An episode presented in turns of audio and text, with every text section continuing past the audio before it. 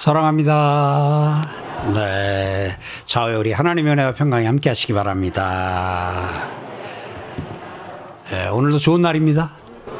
복된 날입니다. 설 전, 전날인가요?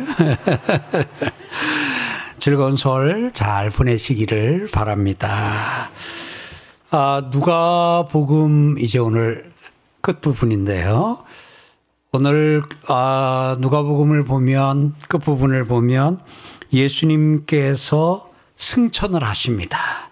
근데 승천자에 이미 하늘로 올라가셨다는 의미가 한문이 들어 있음에도 그 역전 앞에서 만나자고 자꾸 하는 것처럼 아, 예수님이 하늘로 승천하셨다고 한문으로 하늘 한 번 넣고 우리말로 하늘 한 번 넣어서 그렇게 자꾸 표현이 되기도 하는데 역전합 나와도 이해하고 그냥 아, 듣는 또 그 여유도 좀 있기를 바랍니다.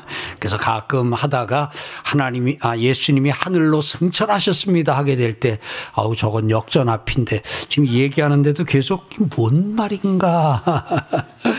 네. 예수님께서 하늘로 올려져 가셨습니다. 그래서 우리는 이것을 예수님의 승천 이렇게 표현합니다. 예수님이 하신 일은 아 우리에게 아 너희도 이렇게 될 것이다 하는 것에 대한 예표인 경우도 많습니다. 그래서 예수님의 부활은 곧 우리의 부활입니다. 믿으시면 아멘요. 나는 부활할 겁니다. 그 다음에 오늘 예수님이 승천하셨습니다. 하늘로 올라가셨습니다. 여러분들은 어떻게 됩니까? 여러분과 저도 승천합니다.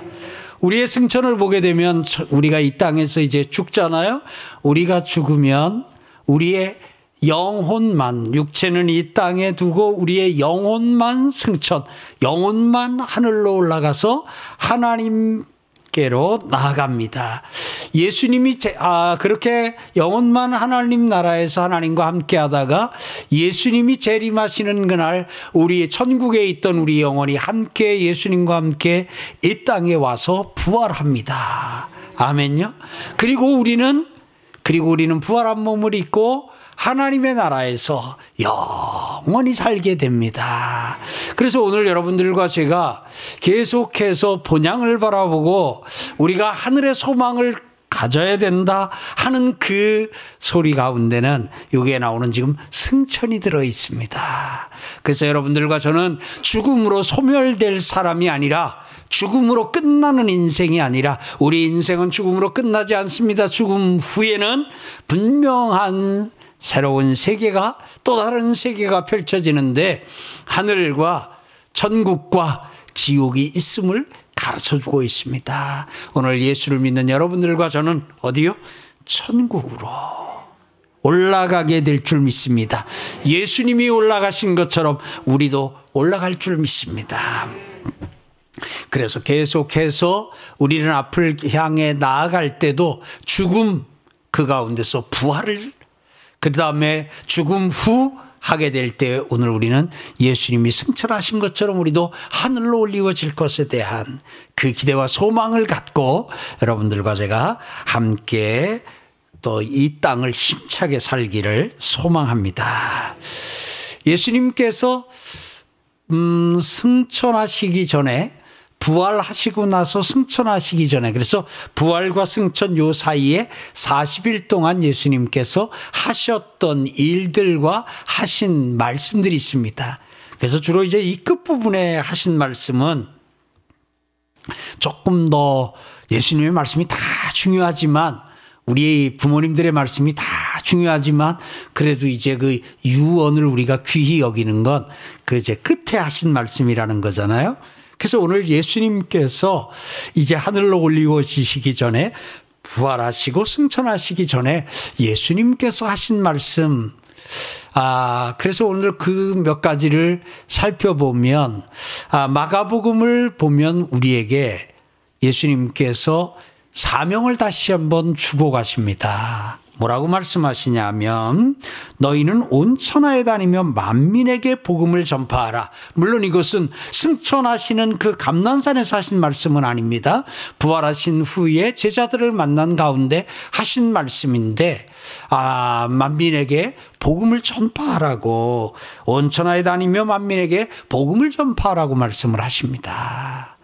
오늘 사랑하는 성도 여러분, 우리가 사랑하시는 예수님이 우리의 우리에게 하신 부탁이자 우리에게 하신 이 명령 여러분들과 제가 기쁘게 순종하고 또 우리 마지막 날까지 계속해서 복음을 전하는 전 복음 전파자로 우리의 정체성을 계속 잃지 아니하고 유지하게 되기를 주의 이름으로 축복합니다.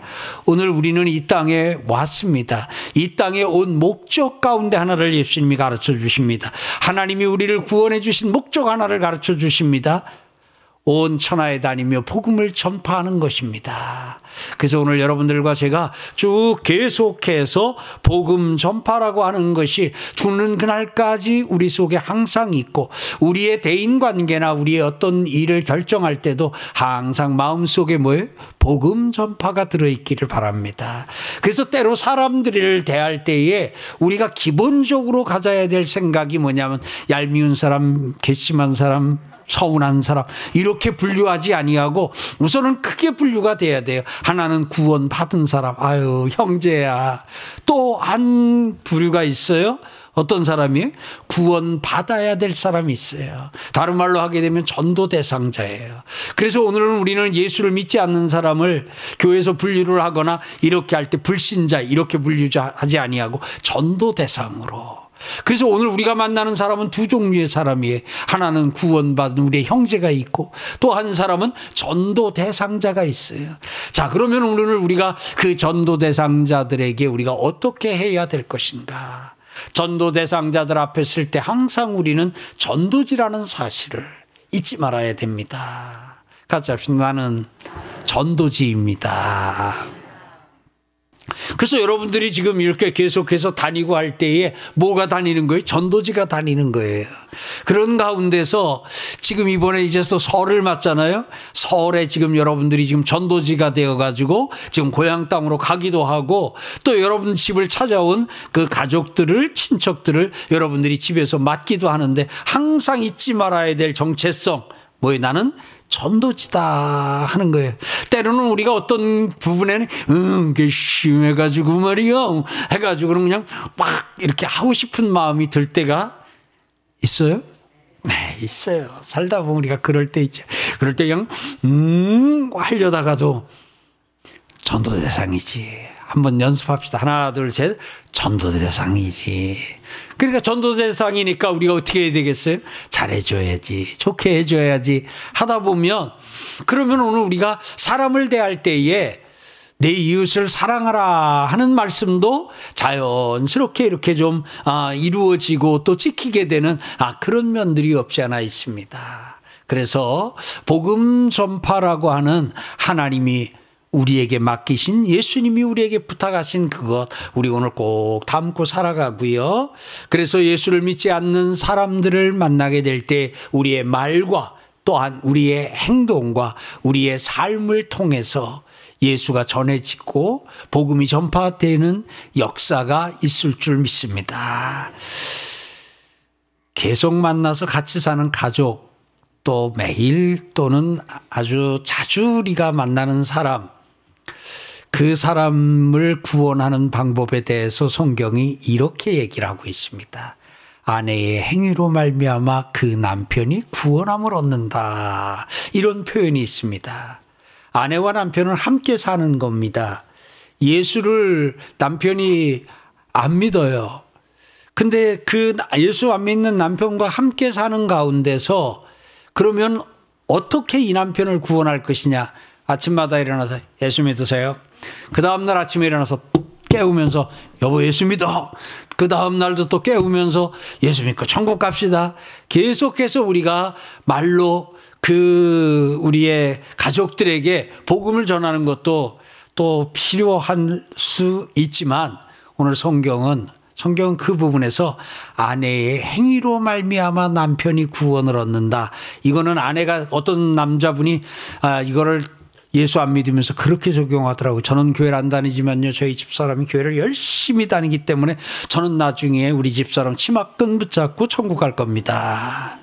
네. 치마끈 붙잡고 천국 가겠대요. 아마 이 아내가 한 것에 대한 공로로 이렇게 어, 오해를 하는데 그거 아니에요. 이건 뭐냐면 아내가 하나님의 말씀대로 아내가 그렇게 행위를 하게 되면 그 남편이 감동을 해가지고 아, 내 아내가 믿는 예수님 나도 믿어야 되겠다 그렇게 된다는 얘기거든요. 그래서 오늘 우리 전도 대상자들 시, 실망시키지 말고 우리 전도 대상자들 감동시키는 그래서 가끔은 이제 우리가 유선상으로 안 보이는 사람하고 이렇게 통화를 하거나 할 때 조금 이제 이렇게 우리의 그 좀 감정을 그냥 좀 표현하고 싶을 때도 있잖아요. 왜 그렇게 불친절해요? 뭐 이렇게 하고 싶고 하는데 아, 저 사람이 전도 대상이지. 또 이런 생각을 하다 보면 그러다 보면은 우리의 또 이게 마음도 좀 급속도로 이렇게 순화가 되고 돌 같던 마음도 부드러워지는 것 이렇게 좀 같아지는 것을 느낍니다. 오늘 사랑하는 성도 여러분, 그래서 예, 우리가 다른 사람에게 아, 실망시키는 그리스도인으로서 다른 예수를 믿지 않는 사람들을 실망시키지 아니하고 그 예수를 믿지 않는 그 사람을 감동시킴으로 말미암아 나의 행실을 통해서도 많은 사람이 주께로 돌아오는 그래서 여러분의 직장 동료는 여러분의 행실을 보고 과장님, 과장님 다니는 교회 어디예요? 어, 왜요? 저도 한번 나가볼까 하고요. 예. 그리고 오늘 며느리가 새로 들어왔는데 그 며느리에 감동한 시아버지가 애야, 네가 교회 나간다는데 어느 교회 나가냐? 그럴 때에 아 며느리를 보고 그 예수를 믿지 않는 시아버지가 감동을 하셨구나. 예, 이런 것을 우리가 느끼게 되는데 이게 우리 서울광역교회 모든 성도들 다 되기를 주님의 이름으로 축복합니다. 그리고 예수님께서는 이 땅을 떠나시면서 우리에게 또 약속을 해 주셨어요. 그 가운데 하나가 뭐냐면 내가 세상 끝날까지 너희와 항상 함께 하겠다. 그래서 예수님은 처음에 이 땅에 오실 때도 임마누엘로 오셨잖아요. 하나님이 우리와 함께 하시다. 이 세상을 떠날 때도 이 세상을 떠날 때도 어떻게 해요? 내가 세상 끝날까지 너희와 함께 하겠다. 조금 더 같이 나눈 복음 전파와 관련해서도 예수님이 처음 이 땅에 오셔서 사역을 시작하시면서 회개하라 천국이 가까웠느니라 복음 전파를 하셨어요. 그리고 마지막으로 떠나시면서도 복음 전파를 부탁하셨어요. 복음 전파로 시작해서 복음 전파로 끝을 내고 있어요. 자, 오늘 임마누엘로 오신 그 예수님이 다시 한번 세상을 떠나면서도 내가 이제 간달해서 너희와 영영 이별을 하는 것이 아니다. 내가 세상 끝날까지 너와 함께 하겠다. 믿으셔요? 그래서 예수님은 하나님이시기 때문에 무소부재하셔요. 하늘로 올려 가셨다니까 아유 이제 하늘이나 가야 천국에나 가야 우리 예수님 만나겠구나 아니에요. 천국에나 가야가 아니라 지금 예수님은 우리 안에 지금 여기 계십니다. 예수님이 승천하신 후에 기록된 성경이지요. 바울 서신은 예수님이 승천하신 후에 기록된 성경이에요. 근데 바울 서신을 보면은 얼마나 많이 나옵니까? 주 안에서, 주 안에서 주와 더불어, 주와 함께. 예. 오늘 사랑하는 성도 여러분, 오늘 내가 세상 끝날까지 너희와 항상 함께 하겠다 약속하신 그 예수님의 약속은 지금도 이루어지고 있습니다. 지금 여기 예수님이 계십니다. 지금 여기 예배 드리는 우리 가운데 지금 여기 예배하고 있는 내 안에 예수님이 계십니다. 혹시 아픈 분 계셔요?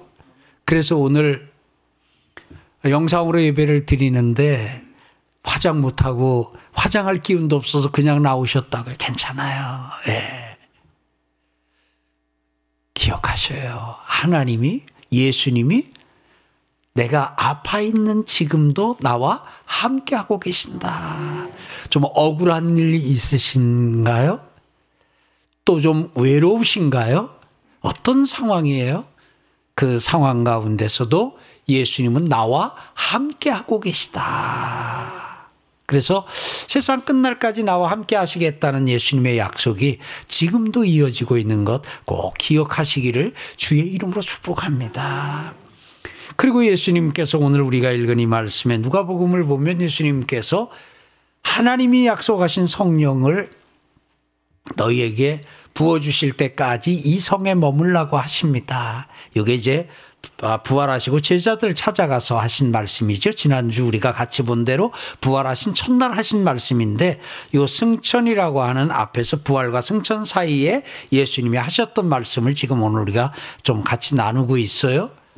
오늘 예수님께서는 우리에게 성령을 주시겠다고 약속하신 하나님을 다시 한번 기억시켜 주시면서 내가 말세 내용을 남종과 여종에게 부어주리라고 한 그때가 되었다고 하면서 성령의 임재를 성령의 강림을 오늘 기다리라 그럽니다. 그 성령이 강림하셔서 지금 우리 가운데 있습니다. 오늘 여러분들과 제가 이 아, 예수님이 우리에게 그리스도인으로 우리를 만들어 주시고 구원받은 사람으로 우리를 만들어서 그냥 우리를 이 땅에다 두시면서 구원받은 너희를 도와줄 성령이 오신다. 그래서 내가 가면 다른 보혜사, 나도 보혜사다, 나도 헬퍼다, 나도 너희를 돕는 자다. 그런데 또 다른 아, 너희를 돕는 자를 보내줄 것이다. 그분이 성령이라고 우리에게 일러주고 있습니다. 사랑하는 성도 여러분, 그 예수님이 다시 한번 말씀해 주셨던 그 성령을 아, 여러분들과 제가 충만하게 받고 살기를 축복합니다. 그래서 예수님과 함께 성령을 충만히 받은 상태로 여러분들과 제게 주어진 복음 전파의 사역을 잘 감당하다 예수님이 승천하신 것처럼 우리의 영혼이 승천하여 하나님을 배웠고 예수님을 배우는 그 은혜가 있길 축복합니다. 오늘 50절 말씀을 보니까 예수께서 그들을 데리고 베다니 앞까지 나가사 그랬어요. 자, 여기 제가 손으로 할까요? 이렇게 하면 되나요? 자, 여기가 예루살렘 성입니다. 예루살렘 성은 예루살렘 성은 이 산이었어요. 이 산 원래 이름은 모리아 산입니다. 그래서 모리아 산은 창세기에 나오는 모리아 산이 곧 예루살렘입니다. 이 모리아 산에 예루살렘 성이 아, 만들어졌습니다. 그 밑으로 골짜기가 이렇게 있습니다. 기드론 골짜기가 있습니다. 그리고 요 앞에 또 산봉우리가 있습니다. 예루살렘과 거의 비슷한 높이의 봉우리가 있습니다. 산이 있습니다. 예, 여기 있는 요 산은 아, 모리아 산이고요. 요쪽에 있는 요 산은 올리브 나무가 많다 그래서 올리브산, 감난산이라 합니다. 그래서 이 감난산에서 예루살렘이 마저 보이고요. 이 감난산 아래로 이렇게 해서 내려가게 되면 유다광, 유대 광야가 나오게 됩니다. 이렇게 해서 내려가는 초임 마을, 그 내려가는 첫 번째 초임 마을이 벳박에 조금 내려가면 있어요. 조금 더 내려가면 베다니가 나옵니다. 그래서 감난산에서 이렇게 내려가면. 그래서 오늘 예수님께서 그들을 데리고 베다니 앞까지 나가사 그랬어요. 이 말은 예수님께서 어디에 가셨다고요? 감난산에 가셨다라는 말이에요.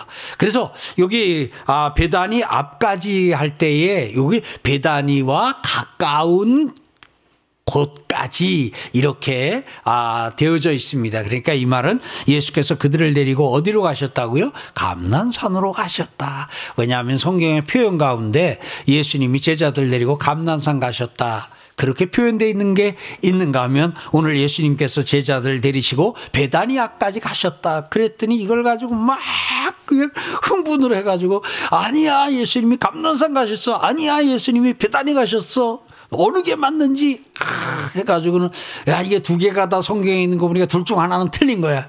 틀린 게 아니에요. 성경은 정확무한 하나님의 말씀입니다. 성령의 감동으로 기록된 하나님의 말씀이에요. 그러니까 다 같은 장소를 그렇게 표현을 한 거예요.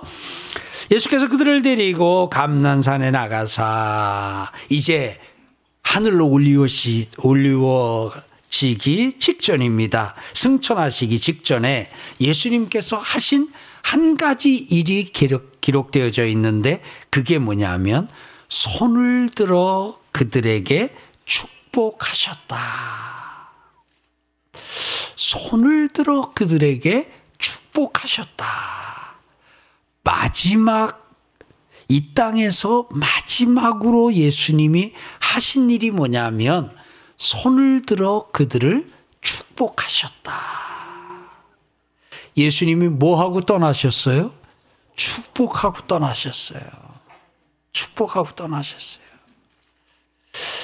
사랑하는 성도 여러분, 오늘 여러분들과 제가 예수님 닮은 사람이거든요. 예수님 따르는 사람이에요. 그렇지요. 예수님 닮은 예수님 따르는 여러분들과 저도 오늘 예수님처럼 축복하다, 축복하다, 축복하다, 마지막 순간에도 축복하고 떠나는 은혜가 있기를 주의 이름으로 축복합니다. 여기에 나오는 이 축복이라는 이 단어가 이제 예수님이 사용하실 때는 아, 복이라는 단어로 사용되기도 하고 오늘 본문처럼 축복이라고 하는 단어로도 사용이 됩니다. 오늘 예수님께서 심령이 가난한 자는 복이 있나니 예, 가난한 어, 심령이 가난한 자는 복이 있나니 하면서 그 시작해 가지고 여덟 가지 복을 우리에게 말씀을 해 주셨어요. 그 거기에 복이 있나니라고 하는 이 단어와 원어를 보게 되면 이 단어와 오늘 예수님께서 손을 들어 축복하셨다 하고 하는 이 단어가 같은 단어예요. 자, 그러면 이 팔복은 예수님께서 사역 초기에 하신 거잖아요. 사역 초기에 예수님이 뭐 하셨어요? 뭐뭐 한 자는 심령이 가난한 자는 복이 있나니 마음이 청결한 자는 복이 있나니 의를 위하여 핍박을 받는 자는 복이 있나니 복이 있나니 복이 있나니 복이 있나니 하시고 이 시작하실 때 복이 있나니 하셨어요? 다른 말로 축복하셨어요. 그리고 마지막에 예수님께서 하늘로 올라가시면서 뭐 하셨어요? 축복하셨어요. 시작도 축복이네요. 마지막도 축복이에요. 그러면 오늘 우리는 이런 생각을 하지요. 복이 뭐길래, 복이 뭐길래 예수님의 사역의 시작 부분에 복이 선포가 되고 예수님이 사역을 마치고 이제 마지막으로 이 땅에서 마지막으로 예수님이 하신 일, 그게 뭐냐면 축복하는 것이었거든요. 아니, 복이 뭐길래 이렇게 축복하시고 또 축복하셨을까? 오늘 우리가 잘 아는 대로 베드로가 신앙 고백을 할 때에 주는 그리스도시요 살아계신 하나님의 아들이라고 신앙 고백할 때 예수님이 또 그에게 바요나 시모나 내게 내가 복이 있다 그랬거든요. 예. 그러니까 이 원어로 보게 되면 여기에 축복이나 복이 있다 하는 단어가 다 동일한 같은 단어를 사용되었어요. 그래서 이 복이라고 하는 부분에 대해서는 만복의 근원이신 하나님이시기 때문에 하나님이 우리에게 복을 주신다 할 때는 그냥 축복하신다라는 말 대신에 그냥 복을 주신다는 의미에서 굳이 한문을 쓴다면 강복하셨다 내릴 강자를 써서 그렇게 표현하기도 하고 그냥 하나님이 그에게 복을 주셨다. 라고 표현을 합니다. 근데 사람이 주어가 될 때는 항상 사람이 주어가 될 때는 아, 제가 아, 아무개에게 복을 주었습니다. 라고 말하는 것 대신에 제가 아무개를 축복했습니다. 라고 이 축복이라고 하는 이 단어를 좀 사용을 합니다. 오늘 그것은 이제 우리는 아, 하나님이 갖고 계신 복을 하나님께서 그에게 주시라고 우리가 부탁을 드리는 입장이기 때문에 빌축자를 써서 아, 그래서 축복을 합니다. 그 예수님께서 하나님이시지만 예수님께서 또 사역하시는 가운데는 오늘 본문에서 본 것처럼 예수께서 복이 또다라고 하나님처럼 선포하신 경우도 있고 또 오늘 본문처럼 축 축복이라고 하는 이 표현으로 아, 표현이 된 경우도 있습니다. 예수님은 우리와 동일한 인성을 가지셨고 또한 예수님은 하나님이신 신성을 가지신 그러한 분으로 이 땅에 사역을 하셔서 이 두 가지 표현을 자유롭게 이렇게 사용하셨던 걸 봅니다. 복이 뭐길래 창세기로 가겠습니다. 하나님이 사람을 만드셨습니다. 하나님이 사람을 만드시고 사람을 만드시고 제일 먼저 하신 일이 뭔 줄 아세요? 하나님이 사람을 지으시고 제일 먼저 하나님이 사람을 지으시고 하나님이 그들에게 복을 주시며 뭘 주셨어요? 복을 주셨어요. 복이 뭐길래? 복이 뭐길래? 오늘 이제 아 우리가 이, 이게 아 사람들이 복을 그렇게 사모하고 갈망을 해요. 그러다 보니까 야단도 많이 맞아요. 그래서 제가 신학교 다닐 때도 그렇고 그 신학교 가거나 하게 되면 교수님들이 그 폭폭 좀 하지 말라고.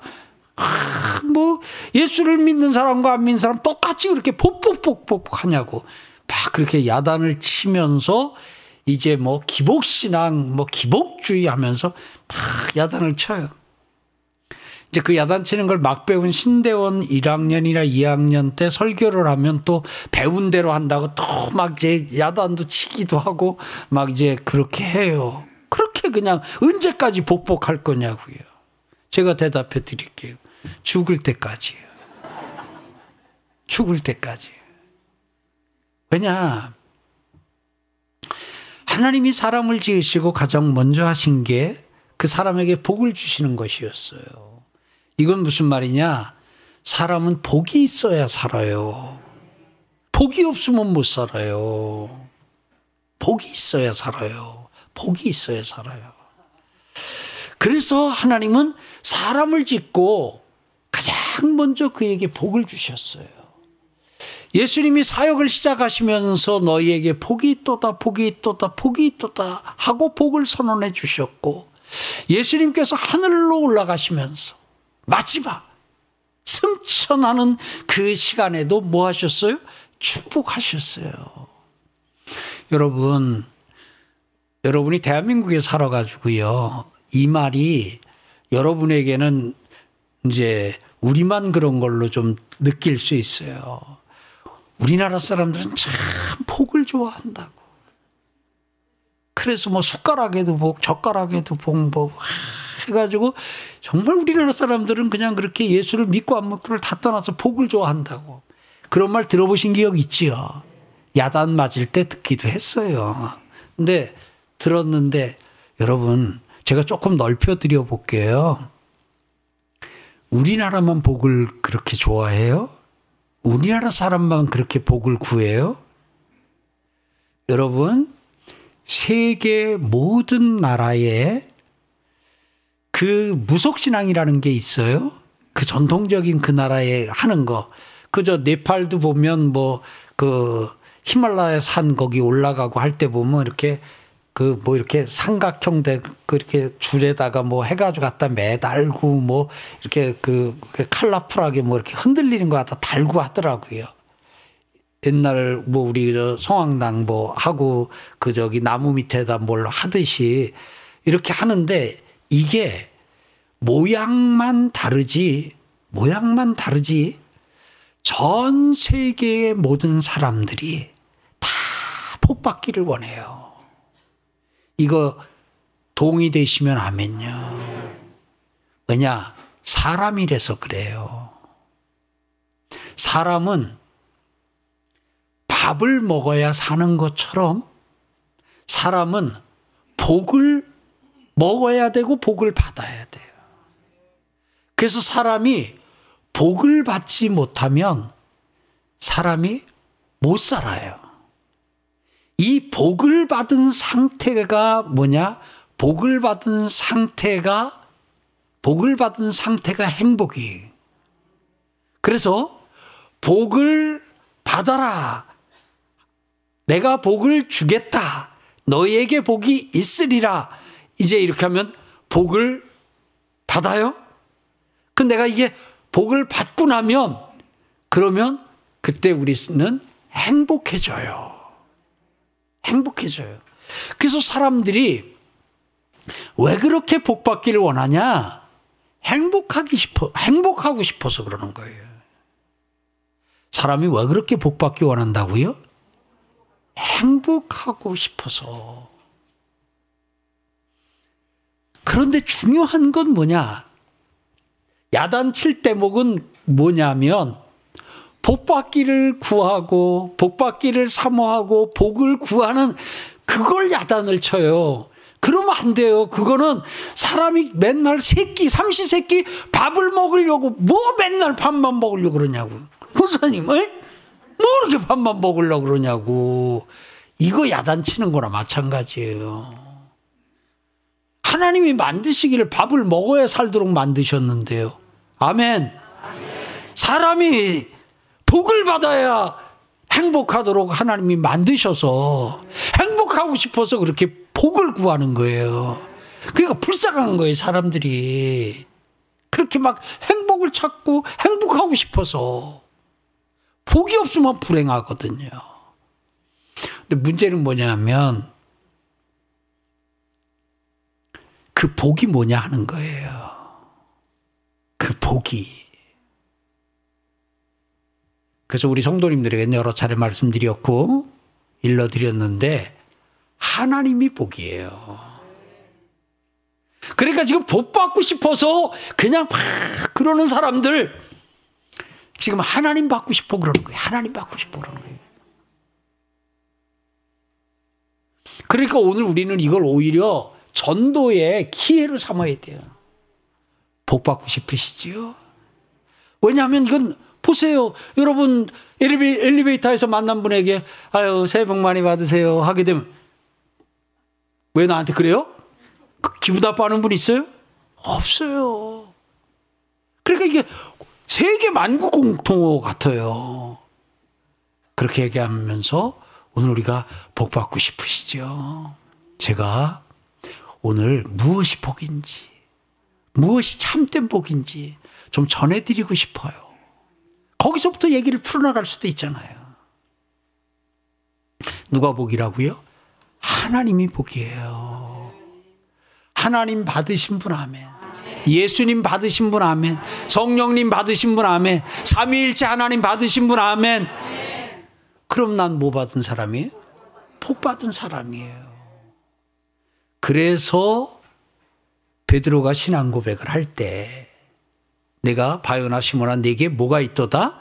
복이 있도다. 그래서 복 있는 사람이 된 거예요.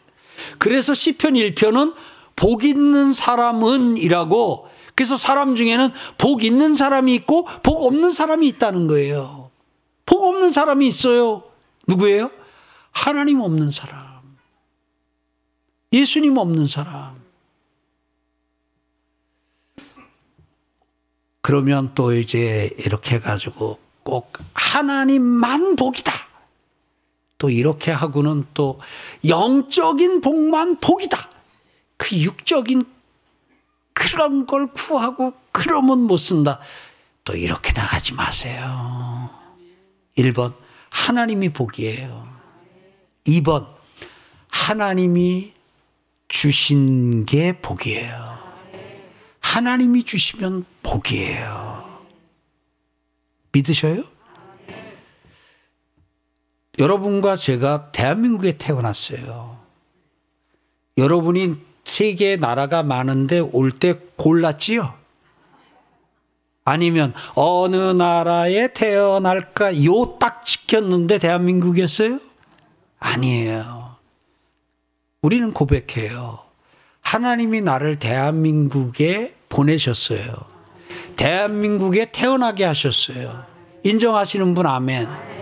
그러면 내가 대한민국 사람인 게 나에게는 복이에요? 아니에요? 복이에요. 여러분이 성이 남성과 여성 둘이 있는데 그 중에서 하나님이 택하라 그래가지고 여자가 좋을까? 남자가 좋을까? 아이고, 가장하면서 돈 많이 벌어야 되고, 아,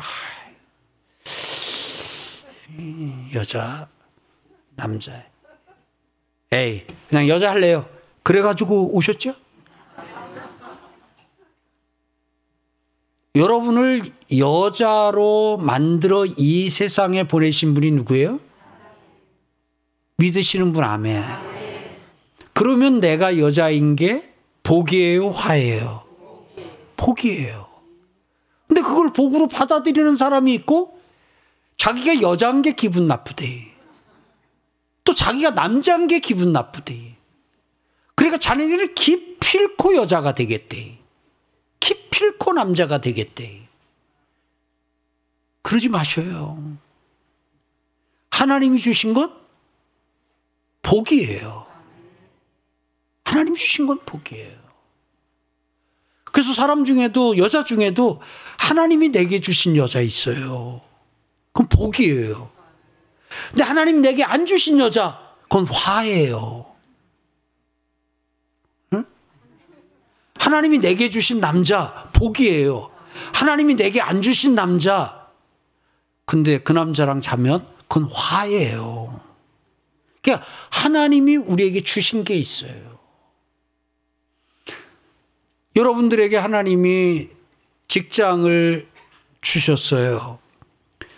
하나님이 나에게 이 직장을 주셨다라고 그것이 아, 인정이 되고 받아들여지면 그러면 여러분들이 지금 갖고 있는 직업은 여러분들이 다니고 있는 그 직장은 여러분들이 하고 있는 그 일은 복이에요? 아니에요?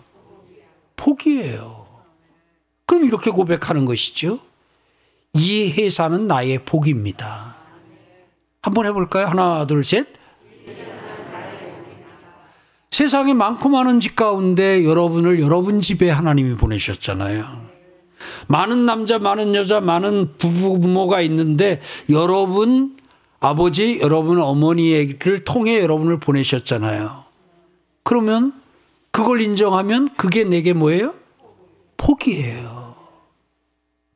여러분, 이렇게 생각하면 안 돼요. 건강한 건 복이고 아픈 거는 복이 아니다. 아니에요. 하나님이 주신 것은 다 복이에요. 하나님이 건강을 주셨어요? 복이에요. 때로 하나님이 아픔을 주셔요.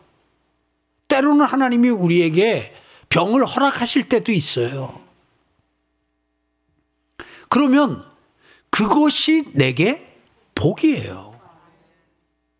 건강한 자식만 복된 자녀고 아픈 자녀, 장애가 있는 자녀는 복이 아니다. 아니에요. 장애가 있는 아들, 딸, 장애가 있는 손자, 손녀랄지라도 하나님이 내게, 하나님이 우리에게 주신 아들, 주신 딸, 주신, 주신 손자, 주신 손녀면 뭐예요? 저는 나의 복이에요. 아멘 소리가 조금 줄었는데요. 근데 오늘 우리가 그런 부분에 대해서 돈, 돈 자체를 복이다. 이게 이제 잘못 오해한 거예요. 돈 자체가 복이다. 아니에요. 돈 자체가 복이 아니에요. 그 돈을 하나님이 내게 주신 것. 하나님이 내게 주신 돈은 뭐예요? 복이에요. 근데 하나님이 내게 주시지 않았는데 그걸 내가 가서 막 갖고 오려고 그래요. 그러다 보면 그만 그 돈이 일만하게 뿌리까지도 바꿔줘 보는 걸 볼 수 있어요. 사랑하는 성도 여러분. 그래서 오늘 우리는 복이 필요해요. 아멘. 하나님이 필요해요. 그리고 오늘 혹이라도 내가 이미 복을 받았음에도 불구하고 복을 받은 줄 모르는 분이 있다면 오늘 이 시간 내가 복 받은 사람이라 사람이구나 하는 것을 알게 되는 은혜가 있기를 바랍니다. 오늘 사랑하는 성도 여러분. 그래서 이렇게 하나님께 복을 받은 사람은 하나님께 복을 받은 사람은 행복해요. 그 다음에 오늘 이 본문에 가보면은 예수님께서 올라가시고 난 후에 축복하고 가셨잖아요. 복을 주고 가셨잖아요. 그 사람들이 복을 받았어요. 그들에게서 어떤 일이 일어나요? 52절 그들이 큰 기쁨으로 예루살렘에 돌아가 늘 성전에서 하나님을 찬송하니라 그랬어요. 그들이 그들에게 뭐가 있었어요? 큰 기쁨이 있었어요. 기쁨은 행복이에요. 불행이에요. 행복이에요. 그들에게 그들이 행복해졌어요. 큰 기쁨이 있었어요. 그리고 늘 성전에서 하나님을 찬송하니라 그랬어요. 여기서 의미 있는 거 하나 일러드릴게요. 여기 찬송한다는 말과 위에 축복한다는 말이 우리 성경으로 보면은 다른 단어예요. 그죠? 성경을 기록한 신약 성경을 기록한 헬라어로 보게 되면 이 두 단어가 같은 단어예요. 축복한다는 단어나 찬송한다는 단어가 같은 말이에요. 다만 대상이 사람이 될 때는 축복이에요. 하나님이 될 때는 찬송이에요. 그래서 이 단어를 번역할 때 번역할 때 늘 성전에서 하나님을 축복하노라 하나님을 축복했다 이렇게 번역하진 않아요. 어떻게 번역했냐면 하나님을 찬미했다, 하나님을 찬양했다, 하나님을 송축했다 그래요. 오늘 사랑하는 성도 여러분, 이, 이 아름다운 사이클, 예, 이게 복이, 복이 계속 돌고 돌고 돌아요. 그 복이, 하나님이 주신 그 복이 행복으로, 그리고 그 복이 다시 하나님께로 올려드리는 하나님께로 올려드리는 그게 뭐냐면 찬송이에요. 그게 감사예요. 그래서 이 감사가 되기 위해서는 감사가 되기 위해서는 반드시 어떤 과정이 그 안에 들어야 되냐면 아 이게 복이다. 이게 복이다. 하는 그 과정이 나의 이 연약함이 하나님이 주셨으니까 복이다. 이 바울이 몸에 가시라고 표현되는 그런 연약함이 그에게 있었지만 그는 뭐라고 표현했어요? 이게 나의 이게 나의 복이다라는 마음으로 됐다 하고 그것을 받아들였습니다. 그래서 오늘 여러분 우리가 기본적으로 건강은 복이고 병은 화고 이런 식의 구분 방법을 통해서 그래서 아, 돈이 있는 건 복이고 돈이 없는 건 화고 이런 식으로 복과 화를 구분하게 되면 그러면 세상에 하나님을 알지 못하고 예수님을 알지 못하는 사람들하고 똑같아질 수 있어요. 자, 오늘 복 정리했어요. 하나님이 복이에요. 하나님이 주신 건 복이에요. 복 받으시기를 바랍니다. 복 되시기를 바랍니다. 행복하시기 바랍니다. 그리고 여러분도 복을 선포하시기를 바랍니다. 그 복을 사람들에게 선포하면 축복입니다. 그 복을 하나님에게 선포하면 찬송입니다. 그래서 그냥 이 사람은 어떻게 하고 있어요? 복복하고 있잖아요. 사람을 향해서도 복, 축복하며 하나님을 향해서도 복, 찬송하며 사는 이 아름다운 인생이 여러분의 인생이요 저의 인생인 줄 믿습니다. 이 은혜를 누리며 살기를 주의 이름으로 축복합니다.